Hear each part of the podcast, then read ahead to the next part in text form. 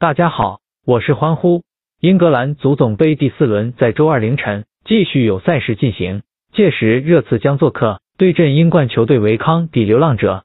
论实力，两队根本无可比性，而且大家近年杯赛上的战况也有颇大差距。虽然说足总杯是爆冷温床，但以维康比流浪者今时今日的情况来推测，此番想在主场创造奇迹，简直痴人说梦。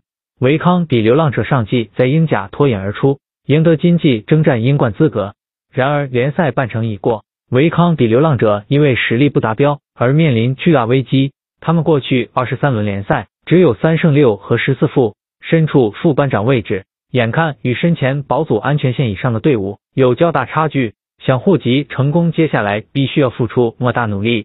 有鉴于此，维康比流浪者放弃足总杯也不足为奇。然而有时候轮不到自己坚持。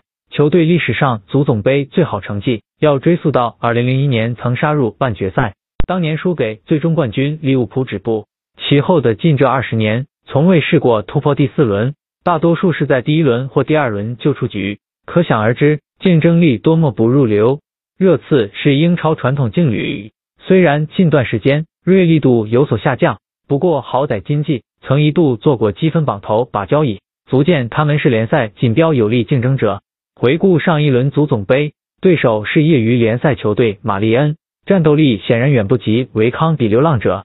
而热刺雪藏起大部分主力，也能轻松以五比零告捷。相信此番就算对阵维康比流浪者，也一样无需倾巢而出就能过关。说到足总杯，热刺近年的战绩自然也好过维康比流浪者。二零一六年至今只有一次在第四轮就止步。另外有两次杀入过半决赛，可惜未能更进一步。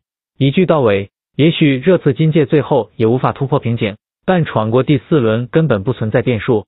欢呼推荐热刺负二。另一场西甲毕尔巴鄂竞技对阵赫塔费的推文将发布在我的公号上，求点赞，求转发，求关注。